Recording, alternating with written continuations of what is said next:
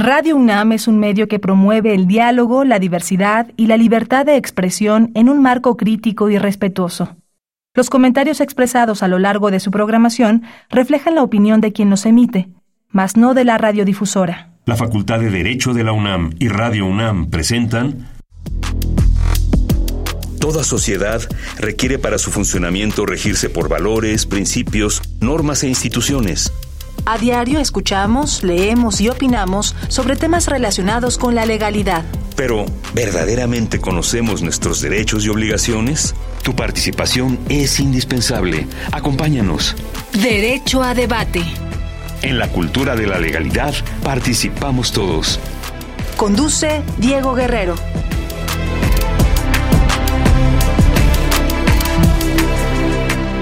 ¿Qué tal? Muy buenas tardes, bienvenidas, bienvenidos a Derecho a Debate. En la cultura de la legalidad participamos todas y todos.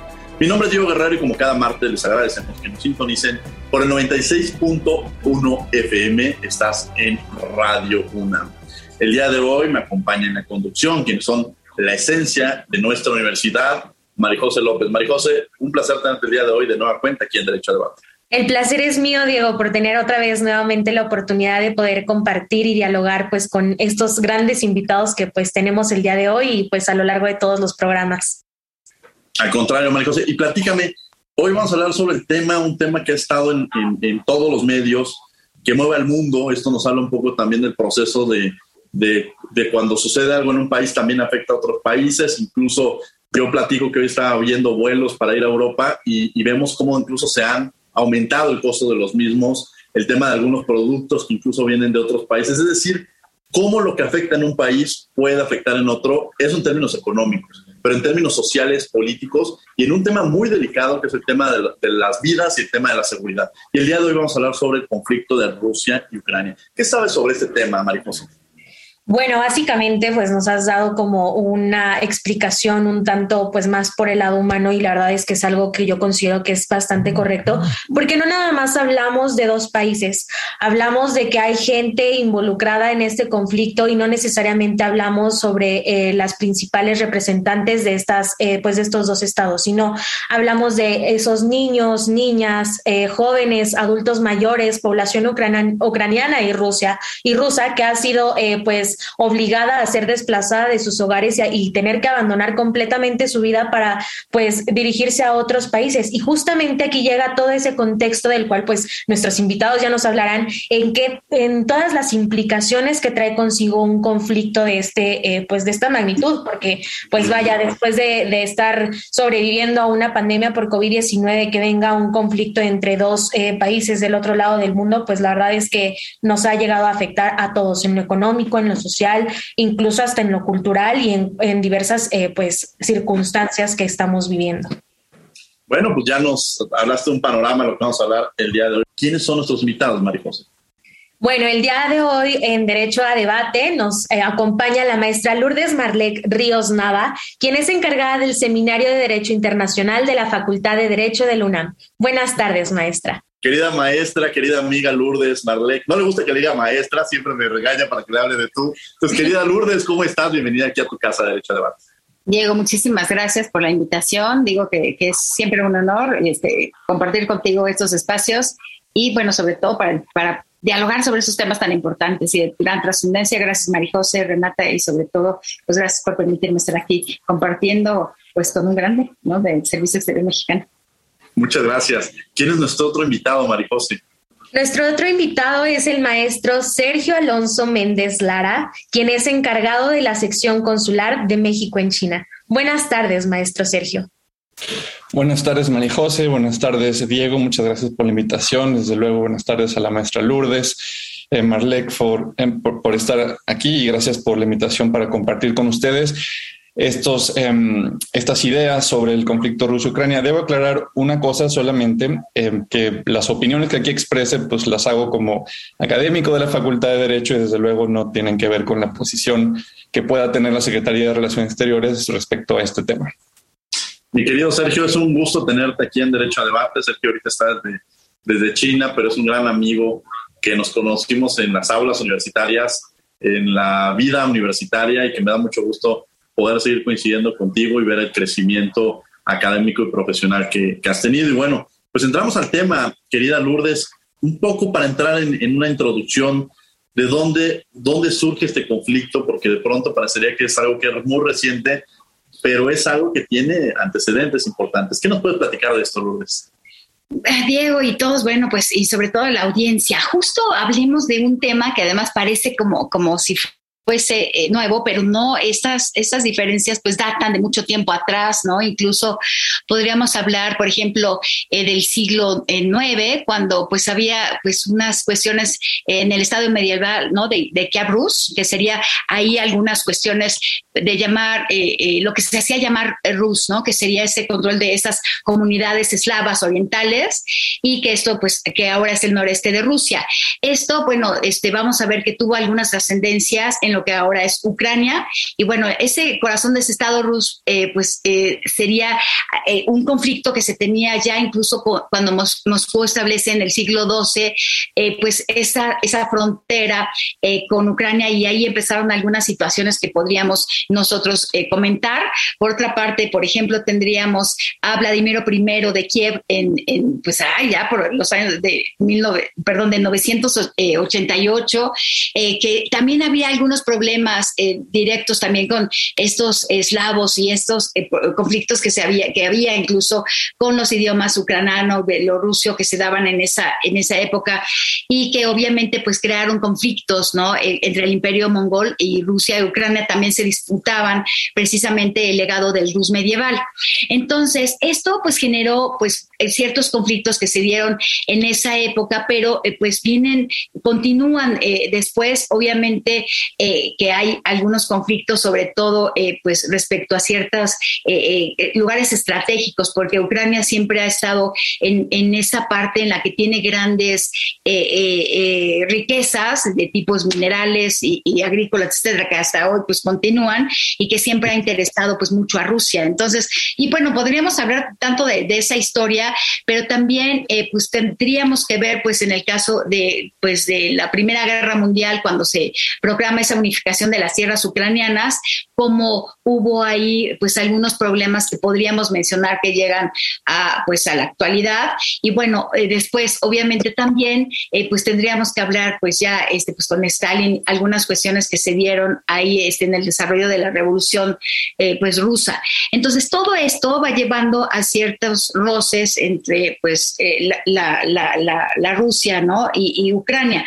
Después ya viene pues esta unificación que se dio en la Unión Soviética y justo pues ah, hubo ciertas cuestiones, por ejemplo en el caso de Crimea, que, también forma parte de este conflicto, porque pues, este, pues eh, Rusia regala a, Crimea a, Ucrania, pero después pues ya como todos sabemos en el 2014 pues ya se busca pues quedarse, ¿no? Este, con, con Crimea y esta anexión que ya conocemos de Crimea y Sebastopol, que para mi punto de vista ese es el punto medular de este conflicto. Y perdón si me extendí, no sé si, si, si nuestro querido maestro Sergio quisiera hablar algo de antecedentes respecto a esta, a esta zona. Mi querido Sergio, los micrófonos tuyos para platicar sobre todos estos antecedentes y también el contexto que está viendo. Creo que usted lo estaba poniendo los, los, puntos sobre las IES, lo que yo diría simplemente es como usted lo menciona. Creo que hay un parteaguas cuando eh, Ucrania, cuando estaba el anterior presidente Yanukovych, apoyado por Rusia, eh, pues que decide rechazar un acuerdo con la Unión Europea y entonces hay una manifestación de gran parte de la población ucraniana pro-europea diciendo, a ver, momento, nosotros sí queremos ser, em, tener estos acuerdos con la Unión Europea, Europea, acercarnos más con la Unión Europea porque nuestros valores pues están ahí, pues lo que queremos que estén ahí. Y eso, desde luego, pues a Rusia, digamos, hay que tener que a veces los países que tienen una visión imperialista, pues no les gusta que sus zonas que ellos consideran erróneamente o, como sea, pero que lo consideran sus zonas de influencia, pues digamos se acerquen con em, o se alejen de su esfera de influencia y más, em, pues que en este caso Rusia, pues pensaba que con el acercamiento a Europa, pues a lo mejor también se acercaba a la OTAN y eso pues ponía en riesgo sus, em, su seguridad es, del, de, su, de su territorio, porque generalmente, aunque Rusia es un país muy extendido, el centro de poder de su territorio pues está en la parte europea, es la parte de Moscú, es donde está, digamos, el centro de las decisiones, el centro de poder, el, lo que en inglés llaman el core, ¿no? El territorio duro y su esfera de protección pues se, se vería afectada. Entonces, estas cuestiones pues llevan un poco a cambiar de postura a la Rusia, de decir, a ver, bueno, pues ahora que Ucrania no podemos, digamos, persuadirla a través de un a través del gobierno que es favorable a nosotros y ahora que tenemos en contra eh, un gobierno que es más pro-europeo, pues entonces vamos a tomar, vamos a cambiar de estrategia y tomar una posición más dura. Y pues fue cuando eh, pues Rusia, digamos, decide en lugar de tener estos acuerdos de acercamiento porque había un gobierno favorable, pues ahora eh, pasar la línea dura y como usted menciona, maestra Marlek, pues lleva a cabo la invasión en el 2014 de la, o la anexión más bien de, de, Crimea y eh, pues digamos el conflicto no ha parado desde, desde, desde, ese momento porque continúa digamos las guerrillas, los grupos separatistas en las regiones de Lunesk y, Don, y, Donetsk. Em, y bueno, pues esto desemboca en el 24 de febrero cuando Vladimir Putin em, dice vamos a hacer esta operación militar especial y es cuando empieza el conflicto actual que tenemos. Gracias, Sergio. María José López, me acompaña el día de la conducción. Los micrófonos son tuyos. Gracias. Es bastante importante tomar precisamente los antecedentes de cómo es que surge la relación de conflicto o las primeras relaciones que tienen estos dos estados, porque vaya, nos va a dar a entender que no es algo que nació de la noche a la mañana, sino que es algo que ya se viene eh, forjando eh, con los años que han, eh, que han estado pasando. Y pues hablando precisamente de esto, me gustaría preguntarles a ambos invitados, em, ¿cuál podría ¿cuáles podrían decir que son los principales intereses tanto de Rusia como de Ucrania dentro de este conflicto? Bueno, pues son muchos los intereses, obviamente, pero definitivamente como, como que esta bandera de, de, Rusia fue, fue muy especial y, Putin lo, hablaba, ¿no? Esa eh, denazificación de, en Ucrania y esto es algo que llama la atención porque parece que estamos incluso regresando a la Segunda Guerra Mundial con esa parte y esa ideología. Entonces digo, eh, como bien dice eh, el querido maestro Sergio, es, es una opinión muy personal. O sea, yo considero que esta posición de Putin hace, bueno, que vengan esos, bueno, esa invasión que se da el 24 de febrero pasado y que pues ya lleva a esta situación, la situación y lo ha dicho Putin es bueno poner eh, pues en contexto la situación en la que hay otros intereses como ese interés de Ucrania por entrar a la OTAN y bueno pues que ahí había eh, esos intereses que parecieran muy occidentales para estar muy cerca de lo que es Rusia y esto pues pone pues en peligro. Eso es lo que comenta eh, Rusia pues el tener tan cerca a la OTAN esto podría poner en peligro su propia seguridad no entonces y por otra parte pues hay muchos intereses de la comunidad internacional como por ejemplo, pues esta, esta cuestión de la potencia que es Rusia respecto al gas y las sanciones que está, que está representando toda la comunidad internacional. Y Ucrania, pues obviamente al ser una potencia, como comentábamos, eh, eh, eh, el primer productor de grano, sobre todo de trigo a nivel mundial y de otros aspectos importantes en cuanto a granos se refiere, pues obviamente pues esto ahorita está suspendido y esto ha, generado pues un alza de precios en, en, todo, en todo el mundo. Entonces, obviamente, pues Ucrania también su interés era pues entrar a la OTAN y también pues eh, participar muy activamente junto con la Unión Europea en todas sus propias negociaciones y en su comercio exterior, cosa que ahorita pues está en este conflicto pues es suspendido. Entonces digo, hay muchos otros factores, obviamente que recordemos que pues es una zona estratégica en la que se encuentra Ucrania y que esto pues pone también este pues en peligro esta, esta seguridad y los intereses eh, rusos, ¿no? Recordemos también que pues está es, este paso de gas directo de Ucrania directo hacia Alemania, entonces hay muchos intereses que están por ahí de por medio y sobre todo pues la geopolítica en la que se encuentra ubicada Ucrania, que obviamente es muy, eh, es como perdónenme, como si fuese un pedazo del pastel este, de la zona, que obviamente llama la atención a todos. Entonces, pues ahí están, digo, e, esa, es mi opinión respecto a esta, a esta, esta pregunta que Marijo se pone ahorita en la mesa. Sí, esa cuestión que, ah, perdón, Diego. Sí, Sergio, adelante que, eh, que, comentaba la, maestra Marlek de la justificación de Rusia, de esta, vamos a desnazificar a Ucrania, eh, que curiosamente, pues el presidente, por ejemplo, de Ucrania, pues es eh, de origen judío, ¿no? Es, es judío. pero bueno, esta cuestión de la desnazificación pues em, creo que hay que decir una cosa que en, nada justifica eh, la acción que tomó Rusia contra Ucrania.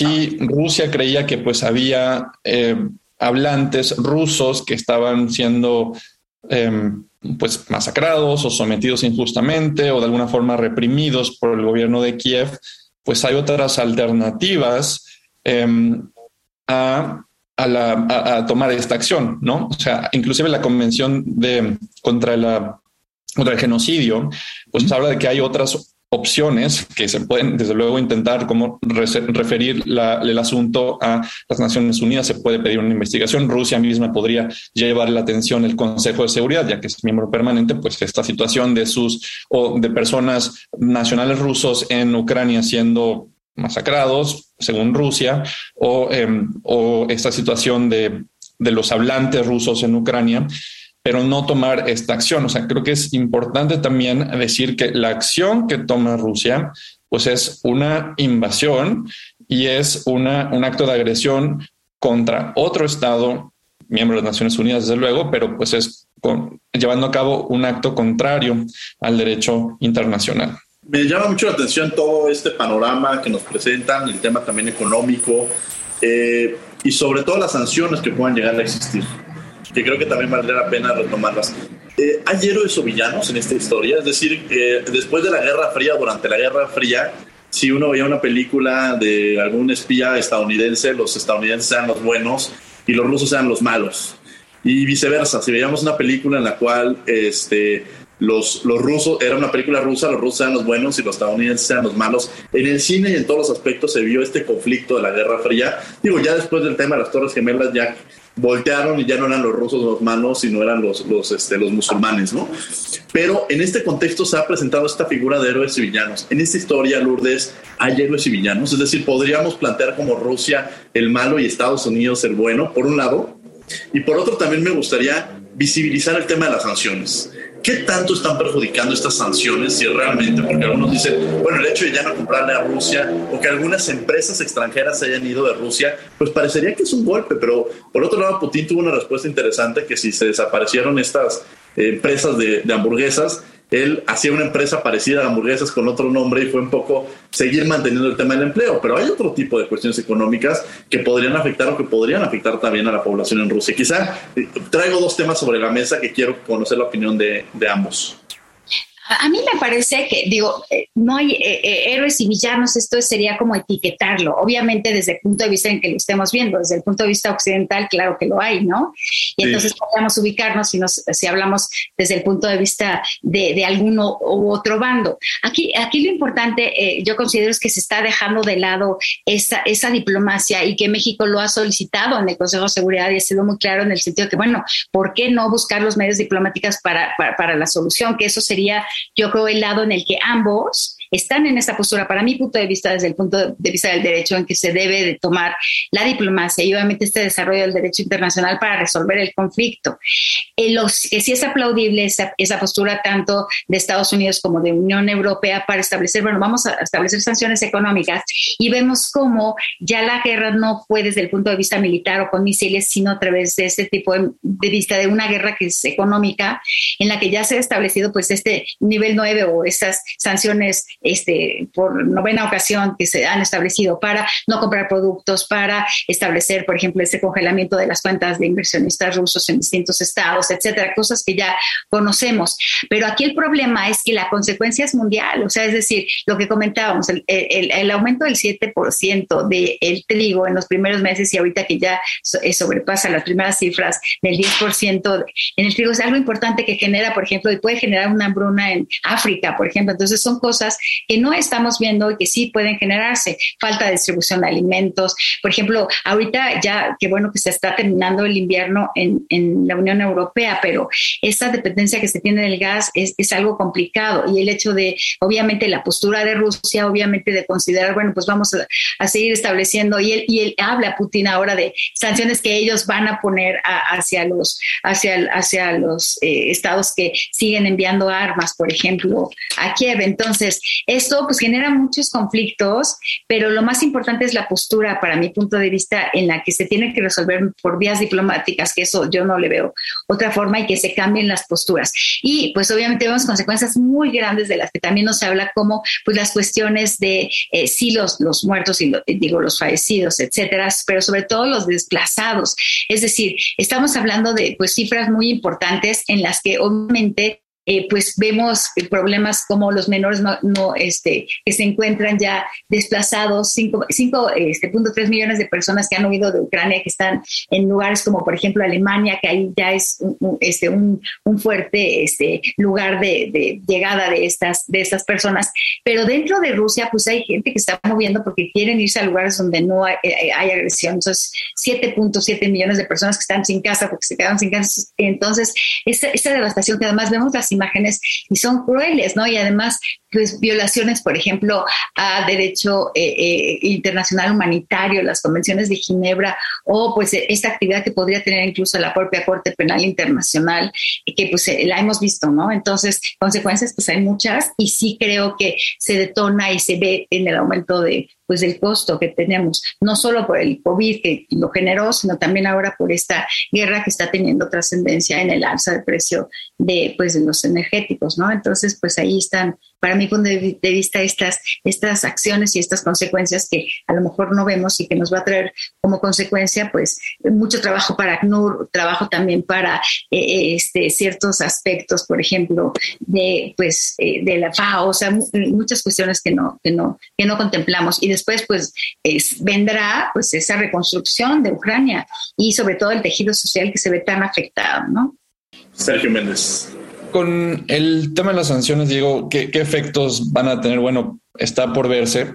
Lo que sí diría es que quizá hay que distinguir, porque también, bueno, las sanciones, pues mayormente están aplicadas por Estados Unidos y por Europa, pero no está sumada toda la comunidad internacional. O sea, estados latinoamericanos, inclusive la India, eh, Israel, eh, me parece que pues no están sumados a este, este tema de las sanciones. Entonces habrá que ver realmente el impacto que van a tener. Creo que por ahí hay una estimación del Banco Mundial que la economía rusa se cae a 8%.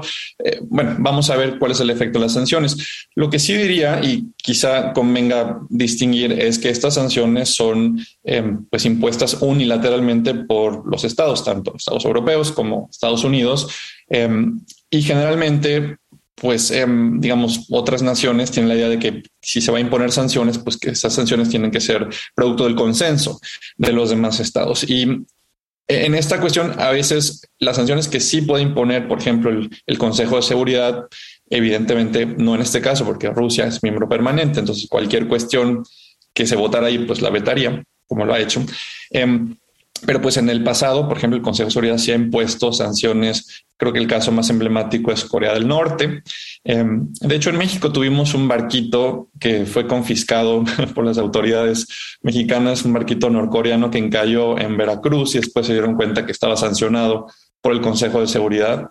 Y entonces, em, pues al final este barquito fue confiscado en acatamiento de una resolución del Consejo de Seguridad. Pero digamos, esas sanciones que ha impuesto el Consejo de Seguridad, pues son con base en un consenso ¿no? de, la comunidad de estados, al menos los miembros del Consejo de Seguridad, que en teoría representan a todos los miembros de las Naciones Unidas. Entonces, quizá algunos países se sienten más cómodos con ese tipo de sanciones impuestas con un consenso de la comunidad internacional y no estas sanciones unilaterales impuestas por los países ya sea por decretos del Ejecutivo o por legislación interna. Y bueno, pues su efecto lo veremos. María José López, que me acompaña en la conducción. Vaya, resulta, eh, es, es, muy interesante todas las, las, sanciones que ustedes nos comentan y pues que a final de cuentas eh, nos hacen ver o darnos cuenta de que hay ciertos países que están interesados tal vez en poner un cese a este, a este conflicto que se está viviendo. Pero si bien algo que me llamó bastante la, la atención es que mencionan sobre sanciones eh, individuales, unilaterales, o sea que los toman cada estado. Pero entonces en este caso ¿qué organismos internacionales les correspondería realizar una sanción un poco más grave para con el responsable o los responsables de este, eh, pues de este conflicto? Si bien pues hemos encontrado que ha sido, eh, Rusia ha sido suspendido pues de, de alguno de los eh, organismos que forma parte, pero mm, estas sanciones mm, consideran que deben ir más allá de una simple suspensión. Bueno, hubo estados en el caso, digo, las sanciones pues pueden ser a veces, si son unilaterales, pues tan amplias como el propio Estado determina. Por ejemplo, en el caso de Estados Unidos, pues creo que hay un embargo, por ejemplo, a eh, la importación de crudo em, de Rusia a Estados Unidos, que en realidad pues no le afecta a la economía de Estados Unidos porque creo que solo constituye el 4% de las importaciones, pero hay sanciones, digamos, a personas específicas, a los oligarcas rusos, embargos. Lo más creo que publicitado ha sido el embargo de los yates, ¿no? Estos yates lujosísimos de... Em, oligarcas rusos, eh, la prohibición de vuelos, que eso afecta, y decía Diego en el principio, los, los precios de los vuelos, pues porque ahora, o sea, el espacio ruso es tan grande que muchos vuelos cruzan por el espacio aéreo ruso y pues ahora hay que em, desviarse porque no pueden volar, lo cual implica mayores costos ¿no? en combustible, etcétera. Bueno, em, digamos, pero esas partes pues son que, que, toman los países en el individual, pero otras, como pues lo comentabas, Marijose, pues hay digamos, no sé si considera las sanciones, pero suspensiones, por ejemplo, de Rusia en ciertos organismos. Rusia se, suspendió em, del em, Consejo de Derechos Humanos de las Naciones Unidas, porque pues, la mayoría de los países consideraron que esto era incompatible. ¿no? Un país agresor está en el Consejo de, Consejo de Derechos Humanos. Em, México votó, eh, se abstuvo, por cierto. y pues digamos, esas son sanciones que pueda que digamos que los países en consenso toman. Em, pero no creo que haya un, em, digamos, un organismo como tal que diga, bueno, esto van a ser las sanciones, a menos que fuera justamente em, el Consejo de Seguridad, pero pues sabemos que cualquier sanción que se impusiera en el Consejo de Seguridad, pues no, no pasaría por el veto de Rusia. Lourdes, el papel de México, ¿cuál ha sido el papel de México? Y digo, sin entrar en un tema de evaluación o, o un tema de calificación, por así decirlo, pero ¿cuál ha sido el papel que hemos tenido eh, en este conflicto México o no hemos tenido ninguna respuesta? No, no, claro que sí. Aquí sí tendríamos que ver esa, esa postura de México eh, en el propio Consejo de Seguridad, como comentábamos, que obviamente lo ha buscado. O sea, el exhorto a propuesta de México es usar los medios pacíficos, como decíamos, para solucionar el conflicto. Y esto este, se ha establecido, sobre todo este, Recordemos que a México le demos la declaración de Manila sobre el arreglo pacífico de controversias. Entonces, esa postura pues ha sido en todo momento pues instar a que se, a que se dé el arreglo eh, diplomático. Tan es así que pues en esa, en esa resolución de la Asamblea General eh, de agresión contra Ucrania, eh, esto de, primero de marzo, México pues estaba, estaba siempre buscando esa parte, exhortando precisamente a que se dé esta, esta postura del diálogo, que mediante el diálogo se, se diera esta, esta, esta acción para que pues, se pudiera eh, solucionar las controversias. Entonces, si vemos esa, esa, esa parte y sobre todo esa tradición que tiene México para buscar estos arreglos pacíficos, se ve eh, pues muy de manifiesto en esta, en esa participación de México, en la que incluso se ha establecido esta, esta propuesta para que todas esta, esta, estas resoluciones, sobre todo esta del primero de marzo, eh, fuese pues en ese sentido encaminada que debe quedar muy muy clara la postura de la, pues, de la propia eh, Asamblea General en la que pues se determine que se debe eh, arreglar por medios pacíficos, porque eh, digo, obviamente la agresión, pues la vemos, violaciones a derecho internacional, que ahí están y que se ha establecido en ese sentido. Entonces, vemos por otra parte, y, y respecto a lo que comentaba también Marijose, pues a lo mejor una buena forma sería que la Asamblea General diera algunas recomendaciones, esto de conformidad con esta resolución 370 de la Asamblea General de la Unión Pro Paz, es decir, buscar que las facultades de los artículos 10 y, 11 de la Carta pudiera utilizarla, bueno, que cuando el Consejo está impedido. ¿Y por qué está impedido? Bueno, pues como decía Sergio, si, si es miembro permanente Rusia, pues no se va a llegar a, nada, ¿no? Entonces ahí podríamos ver que podría ser una buena forma que la Asamblea pues diese sus, sus recomendaciones, pero aquí también tendremos que ver que, pues que es, es, es, un, es un gran problema el que se tiene, sobre todo que estas sanciones, como bien se comentó, pues son, son unilaterales, es decir, la, la, comunidad internacional las, las pone ahí en la mesa y cada uno las va tomando y las va adoptando o no. Y te, te digo, tan es así que hay estados que siguen eh, comprando el gas porque lo requieren, pero aquí lo que ellos establecieron es, bueno, no te voy a pagar en rublos, ¿no? Y entonces ahí hubo un problema por parte de Rusia porque lo que sí se ha visto de manifiesto es que hay eh, pues una, una caída de, de, pues del rublo, ¿no? Que sería esta moneda rusa, que obviamente pues le genera ese, e, e, ese pues ese, e, esa consecuencia ¿no? que se está teniendo. Como dijo bien Sergio, o sea, obviamente esto no es todavía algo ya terminado. Estamos en, en, en, la gestación de estas, de estas posibles sanciones y pues que obviamente pues generan cuestiones en cuanto a las finanzas, la energía, obviamente la defensa, el comercio, el transporte que se están viendo reflejadas en este Banco Central ruso, ¿no? Esas sanciones que vemos pues que ya va aumentando, ¿no? Desde la ronda 1 y así han ido esas restricciones a esas exportaciones eh, de armas, por ejemplo, también, o congelado ciertas, ciertas cuentas, ¿no? De los inversionistas, como bien, bien lo comentó eh, eh, Sergio, ¿no? Y sobre todo, pues a, estas grandes personas, incluso la hija de Putin en, el caso de Estados Unidos, que pues este como inversionista, pues también se le, congelaron sus, sus activos, ¿no? Fíjate, Diego Marijose, que un apunte importante sobre el, tema del veto en el Consejo de Seguridad es que para convencer a los países fundadores de Naciones Unidas, entre ellos México, que México siempre se ha opuesto a que haya esta figura de miembros permanentes y de hecho ha tratado de, promover reformas a la operación del Consejo de Seguridad, pero estaba yo escuchando hace unos días que una de las eh, cuestiones que hizo, digamos, los cuatro miembros permanentes del Consejo para convencer a los demás países de que aprobar la figura de los permanentes porque eso era, eso o nada, o no había Naciones Unidas, pues era justo que hubo una declaración, de hecho formal, incluida la URSS en ese momento, la, la ex Unión Soviética, de que el derecho, el veto no sería un privilegio, sino se utilizaría solamente para, como forma de preservar la paz y la seguridad internacionales eh, pero no como un privilegio. Y pues bueno, esa declaración pues está muy bien guardadita, pero pues hemos visto no solo por Rusia ahora, sino pues todo el mundo, los cinco permanentes en algún momento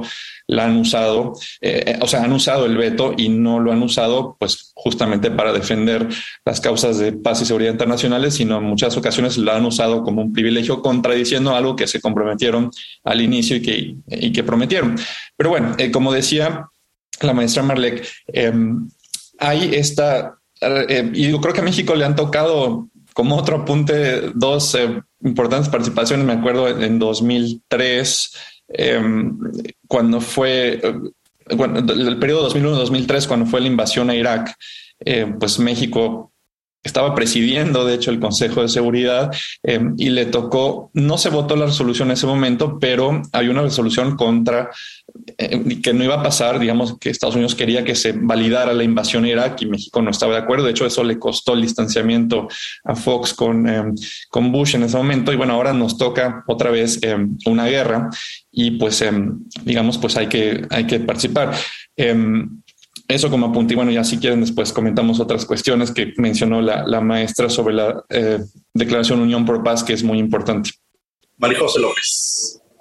No, pues eh, es, uh, bueno, la verdad es que eh, con lo que comentan, pues eh, no, nada más vemos que pues se trata solamente de, de, una pequeña punta que vemos, ¿no? Es que es, sino que es un, un, iceberg completamente eh, pues enorme. Em, me gustaría preguntarle a usted, maestra Marlek, em, las medidas que ha adoptado México para con los refugiados eh, que, eh, que, vienen pues eh, hacia pues nuestro territorio pues para poder eh, ya no estar eh, dentro de pues del núcleo de, de ese conflicto eh, estamos, eh, no podía quitar el micrófono. Sí, justo eh, vemos esa postura también de México, que además es una tradición que lo tenemos desde eh, esta política de bosques y es obviamente recibir y, pues obviamente apoyar a, esta, a, esta, a esos refugiados.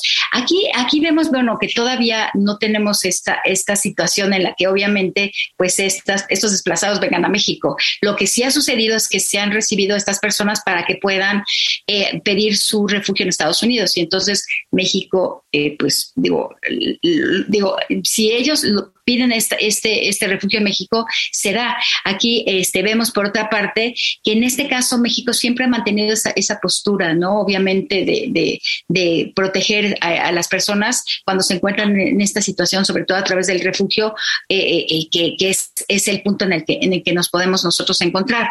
Entonces, tenemos toda una infraestructura para, para poder este, dar albergue a estas, a estas personas y que obviamente sí lo vimos cuando se trajeron a estos nacionales de eh, Polonia, mexicanos que estaban en, Ucrania y que se, y que se, se congregaron en, en, en, Polonia y de ahí se trajeron, pues se trajeron también algunos, algunos nacionales ucranianos y entonces pues se encuentran en México. Sí tenían alguna relación con mexicanos porque pues ya sea porque mexicanos se han casado con ucranianos y sean hijos de ellos y entonces pues México ha mantenido una postura para albergarlos en territorio nacional. Y tan es así que en estas, en estas aeronaves este, que se ha traído de esta repatriación de mexicanos a través de este sistema consular, que de ahí pues nos, tendría que platicar un poco más este Sergio, este, pues tenemos esa postura de México, ¿no? Para, para darles refugio. Importante que diga Marijosa este papel de México en el exilio español, con los chilenos, eh, en Cuba incluso, o sea, todo México ha sido una nación que en el tema de refugio ha sido ha ocupado un papel importante. Sergio Méndez. Sí, em, desde luego, Diego, México tiene una tradición muy importante respecto al refugio, de dar cabida a personas que sufren eh, los horrores de la guerra o personas que son perseguidas políticamente. Digo, tenemos ejemplos recientes ¿no? que se, se, han tomado. Creo que el más emblemático pues, fue en el momento en que pues, México ayudó al rescate de el presidente Evo Morales, em, en fin, digamos, sin importar pues las preferencias partidarias de cada uno, pero al final de cuentas la política es una política de Estado de, de, pues de, de proveer pues a quien lo necesite, invoque pues el, el, refugio que México puede ofrecer. Y en ese sentido pues ha sido muy beneficioso para México eh, la, la, aportación que los refugiados han tenido en México. Hablas tú, Diego, del exilio español, eh, pero hay muchos ahora eh, científicos o personas preparadas eh, pues, de Ucrania, inclusive también de Rusia, que están saliendo y que eso es otro aspecto que la gente no ha puesto del todo atención, pues que también podríamos eh, dar eh, pues cabida, digamos, tratar quizá incentivar de alguna forma que pues estas personas se queden en México, pues porque ya son personas pues, que están preparadas, ¿no? Que a México no le costó ya su preparación, se puede aprovechar ese talento en la música, en las artes, en, en la, la, parte científica. Entonces, pues quizá habría que dar ese impulso para no solamente decirles, bueno, el país lo recibe con los brazos abiertos, sino pues una política de coordinar con instituciones mexicanas, la UNAM inclusive, cómo poder atraer ese talento y que se quede en México eh, y no se vaya a otras partes, porque al final de cuentas pues es un recurso humano muy valioso que a México le ha dado mucho en, en otras ocasiones.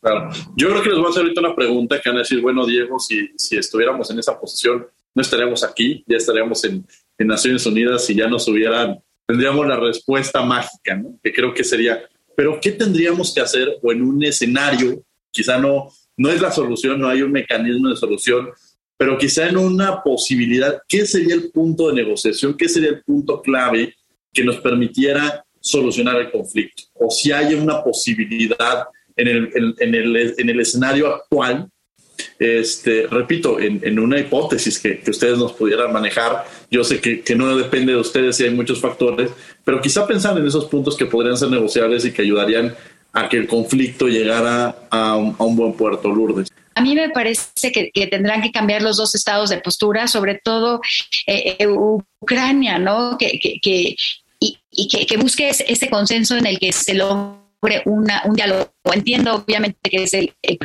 país invadido.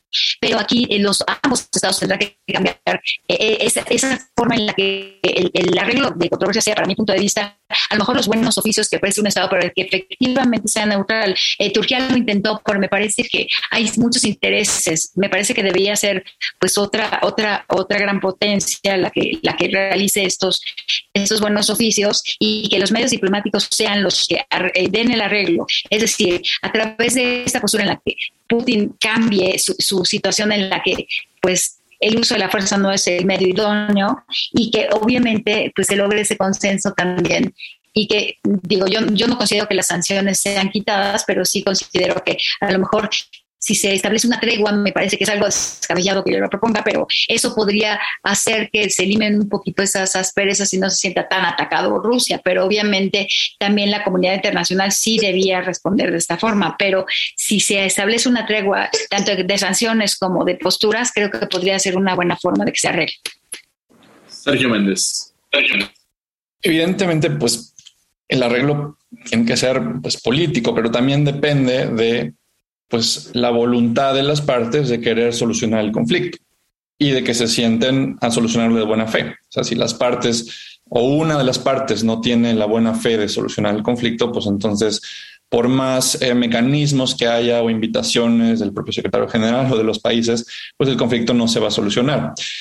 Los eh, internacionalistas realistas dirían la, la, forma en que se acabe el conflicto, pues es que una de las partes gane la guerra, ¿no? Esa es una visión pues realista de la de internacionalista de las circunstancias. Em, pues la otra que pues evidentemente yo preferiría, nosotros, yo creo que la mayoría prefería, pues es una salida negociada al conflicto, que se cesara eh, las hostilidades, que hubiera el cese de las em, de, la, la, operación militar en Ucrania y pues que las partes se sentaran en la mesa y entonces eh, pues solucionaran el conflicto de una manera pues política, digamos, privilegiando la diplomacia.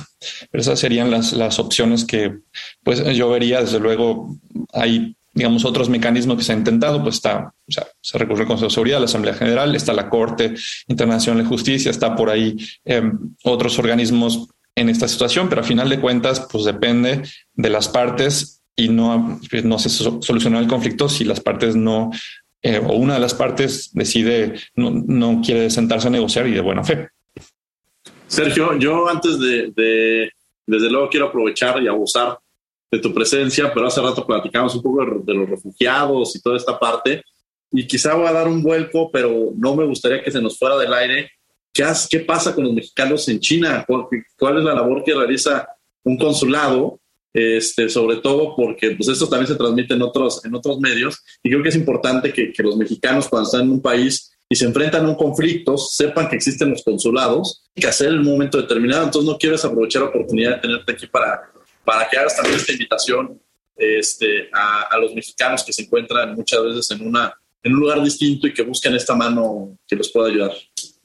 Así es, Diego. Pues la labor que realiza México En la protección de sus nacionales, pues es una labor creo que es la más amplia que existe en el mundo. O yo creo que no hay ningún otro país que, eh, que Em, proteja a sus nacionales o que haya que haga estas acciones de protección a sus nacionales con tanta intensidad como lo hace México. Desde luego, en, depende de la región en la que uno esté, pues es distinto el enfoque que se da a la labor de protección. En Estados Unidos, pues los consulados realizan una labor magnífica en, en muchos ámbitos en el tema laboral. O sea, hay reportes, no sé, de que el empleador no quiere pagar el salario justo a sus empleados o le dice te vamos a echar a la migra, pues eso es ilegal, desde luego el consulado interviene.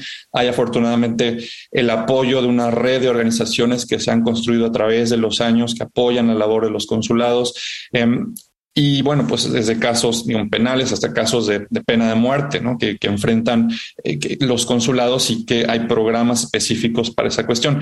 En China, por ejemplo, pues bueno, ahora tenemos la situación pues de la pandemia, las restricciones de los viajes. Eh, ha habido pues digamos preocupación de la comunidad internacional respecto a la situación que están que están atravesando en Shanghai parece que ya se está em, eh, distendiendo esa situación. Ahora no hay tantos estudiantes como, como antes, pero pues em, digamos que el enfoque a veces es distinto en el país en el que estés. Aquí es un, enfoque de una comunidad más pequeña que requiere otros, otro tipo de servicios. Em, a veces, por ejemplo, en Estados Unidos, la principal labor de protección es entregarle un documento a una persona porque de esa forma tiene la posibilidad de identificarse, abrir una cuenta bancaria, sacar una licencia de manejo en los estados que lo permiten. O sea, es eh, una es una, una cantidad de servicios que ofrece el consulado. Lo que yo les diría, pues, es acérquense a, su consulado. El consulado está ahí para, para, apoyarlos, inclusive cualquier duda que tengan, temas educativos, ¿no? de becas, em, de servicios de cómo sacar un pasaporte, el acta de nacimiento, o sea, esas cosas que el consulado les puede ayudar a facilitarles que ustedes puedan tener una vida más tranquila o una preocupación menos em, en, pues en el país en el, que estén. Y bueno, desde luego las recomendaciones respeten las leyes y reglamentos del Estado receptor, no se metan en problemas tampoco. Muchas gracias. No quiero dejar eh, la oportunidad de preguntarte de esta labor que, que se hace y que conozcan. María José López, antes de irnos a la, a la pausa, pero ya se nos queda poco tiempo, ¿alguna pregunta que le quieras hacer a nuestros invitados? Pues más que una pregunta, me, es, es, un comentario precisamente. Bueno, no, vamos a hacer el siguiente cuestionamiento porque resulta muy interesante, la verdad. Ahorita, pues con toda esta situación, pues de los conflictos, me gustaría preguntarles qué ha pasado con la cultura de la paz. Si bien es algo que se ha estado promoviendo desde hace muchos años, o bueno, por lo menos ahorita, este, por lo menos del 2000 para acá, ha estado eh, muy en boca de muchas personas eh, la cuestión de la cultura de la paz. Me gustaría preguntarles ¿Qué sucede con la cultura de la paz en este conflicto? ¿Cuál es el compromiso de los estados en general, no nada más los que se encuentran dentro del conflicto, para con la cultura de la paz enfocado al conflicto de Rusia y Ucrania? Desde luego, a ver, los, estados tienen una obligación de hecho, no podrían ser miembros de la Carta de la Carta de Naciones Unidas o la organización si no son amantes de la paz. ¿no? La Carta establece que en el artículo 4 que solo serán miembros de las Naciones Unidas los estados que sean amantes de la paz. Y desde luego la carta pues, se creó después del peor conflicto eh, que ha habido hasta ahora, ¿no? que es la Segunda Guerra Mundial, en el que pues, la población sufrió dos veces en un corto periodo dos guerras mundiales, desde luego pues culminó con la Carta de Naciones Unidas y pues nunca, se pensó que a través de ese sistema pues no volveríamos a enfrentar un conflicto de esta naturaleza y bueno, ahora vemos que el conflicto la agresión de Rusia contra Ucrania, pues es el segundo de mayor importancia después de la Segunda Guerra Mundial. Y ya estamos hablando inclusive de armas nucleares y de cuestiones de amenazas a ese nivel que no pensábamos que íbamos a, ver después de la instauración de las Naciones Unidas. Desde luego, em, a lo mejor, pues eh, el tema de que haya la cultura de la paz, pues depende de la promoción de esa cultura, de que desde niños pues se nos eh, enseñe la importancia de convivir en, en, sana paz y en armonía y de que no debemos resolver los conflictos por la fuerza, sino los conflictos pues, se deben de resolver mediante pues, negociación, acuerdos, o sea, privilegiar el diálogo, quizá entender también la posición de, la otra persona, escuchar, a veces en, en, este mundo de hoy parece que uno se encierra en sus posiciones y no escucha al otro, pues eso también es parte de la cultura de paz, o sea, no solamente en el tema de los países, sino a nivel individual o de posiciones digamos, eh, personales, políticas, religiosas, pues a veces uno se encierra y dice, no, no, esto es así, y no da oportunidad a pensar que quizá el otro también pueda tener razón o quizá su visión o su perspectiva es importante y hay que tomarla en cuenta y hay que encontrar el punto medio, porque a final de cuentas, pues vivimos en un mundo, todos estamos aquí, ¿no? En un país, en una región, eh, y no porque uno piense distinto, pues ya no va a ser parte de, de, esa región, de ese país, del mundo, ¿no? Entonces hay que buscar la forma de convivir, pero esa cultura de la paz pues se tiene desde luego que enseñar y continuar desde niños y que eso pues desde luego va a ser la, la, cuestión que cuando esas personas crezcan, los niños, niñas crezcan, pues en algún momento van a ser las personas que tomen las decisiones respecto a su propio país y si no eh, entienden esta cuestión, si creen que pues, se resuelve la situación con, con fuerza, pues entonces eh, pues no habrá servido. Pero hay que inculcarlo en, en, todos los niveles, hay que continuar. Es una labor que pues toma tiempo y em, pues a veces no siempre los, los líderes representan em, pues la expresión de todo un pueblo, ¿no? Lourdes Marley. Yo considero eh, muy importante esto que, comenta Mari, eh, eh, José en el sentido de, de qué, qué sucede con, con, esta cultura de la paz, que además pues es la bandera más importante de la Organización de las Naciones Unidas, que obviamente en la propia carta, en el artículo 2, establece esta proscripción de la amenaza y el uso de la fuerza, y que a todas luces todo este conflicto pues es una violación clara a la propia carta. Aquí obviamente vemos que todas las sanciones y esas reacciones de los estados y de la comunidad internacional son en el sentido de, pues, obviamente, descalificar esa acción. Entonces, obviamente, aquí sí es cuestionable porque hay estados que han, eh, pues, enviado armas y entonces pareciera que es la antítesis el hecho de fomentar mayor eh, eh, uso de la fuerza por, por los dos estados. Entonces, considero igual que Sergio que es necesario retomar esos valores, recordar y digo, no olvidar. Y todas estas escenas que han sucedido en Ucrania, claro que nos transportan inmediatamente a la Segunda Guerra Mundial y que obviamente se debe encontrar un consenso, porque obviamente ya eh, la tecnología que se está utilizando es distinta. O sea, aquí digo, eh, hablamos de drones, hablamos de estas eh, armas nucleares, por ejemplo, o sea, que, que podrían llegar a ser destructivas en el sentido de que se toman otras dimensiones e incluso se ha hablado de que una de las situaciones fuera que pues viniera la tercera guerra mundial y entonces esto nos trajera problemas. Claro, esto es algo demasiado utópico, ¿no? Este, porque pues lo que se está buscando es que no se llegue a eso. Entonces, eh, considero que es necesario pues, pues que se retome esa, esa bandera que siempre ha tenido este, Naciones Unidas y que, y que obviamente pues se trabaje en pro de, de, de ello. Y que sí, perdónenme, por eso yo les comentaba que a mí me parece que Ucrania también debe de buscar la manera en que esto se arregle, porque además supuestamente era una táctica militar que era de unos días y Putin acaba de decir que él va a declarar la guerra formal, entonces como para poder usar más fuerza. Entonces esto es algo que llama la atención, ¿no? Incluso esta guerra que se llama de los terceros, ¿no? Que es algo nuevo que también se está manejando por ahí. Entonces considero que esto se tiene que retomar nuevamente, ¿no? La cultura de la paz y obviamente esta bandera de la proscripción del uso de la fuerza que era lo más importante, que se debe entonces de restablecer el status quo por medio de negociación, vuelvo a insistir. Vamos a Descubriendo tus derechos y regresamos a los micrófonos de Radio UNAM, estás en 96.1 FM. Descubriendo tus derechos. Derecho a la educación. Los mexicanos tenemos derecho a una educación bilingüe e intercultural que garantice la alfabetización y la capacitación. Es obligación del Estado facilitar los medios para que todas y todos los mexicanos la recibamos. Escuchas Derecho a Debate. La última y nos vamos. La última y nos vamos. Estamos en Derecho a Debate, a Radio 96.1 FM. Estamos en Facebook, Instagram, YouTube y Twitter como Derecho a Debate. La última y nos vamos con Sergio Méndez.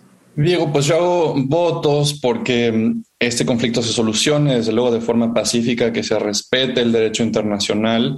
Está de más recalcarlo, es importante que se respete, desde luego, el derecho internacional, los compromisos que los estados adquirieron, em, pues de, no usar la fuerza y de resolver las, las formas, las diferencias de forma pacífica. Y em, pues em, ojalá que, que, que haya esa solución y para bien de las personas que son refugiadas, desplazadas, de toda la gente que sufre, pues que ese conflicto pueda solucionarse de la mejor manera y que se haga caso a las instituciones internacionales que están ahí. Hay una decisión de la Corte Internacional de Justicia, por ejemplo. Bueno, pues ojalá que Rusia, en este caso, acate esa decisión y las partes puedan llegar a un conflicto negociado y una salida negociada donde la diplomacia prevalezca. Muchas gracias, Diego. Muchas gracias por la invitación a Derecha Debate, Marijose, y un placer compartir con la maestra Lourdes Marlec Ríos esta oportunidad. Gracias, Sergio. Lourdes Marlec, la última nos vamos. Bien, pues eh, recordar que el derecho internacional ha tenido una evolución y que pues el camino más importante es la solución pacífica de las controversias. Y, pues eh, también eh, buscar que se logre esto que ha propuesto también México en el Consejo de Seguridad y es pues el arreglo pacífico y que sean las vías diplomáticas las que logren este esta terminación y el culmen y la reimplementación de la Carta de las Naciones Unidas y que obviamente retomemos esa parte en, en la que pues se vuelva la auto determinación de los pueblos, la igualdad soberana y pues el respeto a los derechos eh, de humanos y también a el, al recordar que las negociaciones diplomáticas y el diálogo y los consensos, eh, pues es lo más, más importante en el derecho internacional para una buena, eh, para el mantenimiento de la paz y la seguridad internacionales. Muchas gracias, Luz. Agradezco también la, invitación, Diego, eh, por esta oportunidad. Eh, te felicito y mi admiración por esta difusión del derecho y sobre todo por abrir estos canales. Eh, es, para mí también un, honor estar con, Sergio porque es pues un, gran representante de, este servicio exterior mexicano. Y bueno, pues con María José también mi felicitación y mi abrazo fraterno para todos. Marijose, la última y nos vamos ya para despedirnos. Claro, pues hay que tomar en cuenta que en un conflicto siempre hay que ceder para poder obtener y tomar en cuenta la cultura de la paz, los ejercicios de respeto, empatía y tolerancia. Y muchas gracias a los invitados por compartirnos pues su visión sobre este tema y a ti, Diego, por la invitación. Muchas gracias. Pues yo le agradezco muchísimo a Sergio que ha estado con nosotros, a Lourdes Marlec y a Mario José. Desde luego los invitamos todos los miércoles, también estamos en Canal 22, en el Canal Cultural de México, en Cultura al Derecho, todos los miércoles estamos a las 7 y media de la mañana, a las 5 de la tarde y en las diversas repeticiones que tiene el canal, entonces los esperamos en este espacio también. Agradecemos de luego a la Facultad de Derecho y a Radio UNAM en la coordinación de Renata Díaz Conti, redacción de las notas Ana Salazar, asistencia Mari Carmen Granado, Sería Soltado, Edgar Cabrera y Alexis Martínez, controles y difusión Sebastián Cruz, controles técnicos y producción Paco Ángeles. No olviden que nos escuchamos de ley todos los martes. Esto fue Derecho a Debate. Por hoy concluye la discusión, pero no se pierdan el próximo tema en Derecho a Debate. En la cultura de la legalidad participamos todos.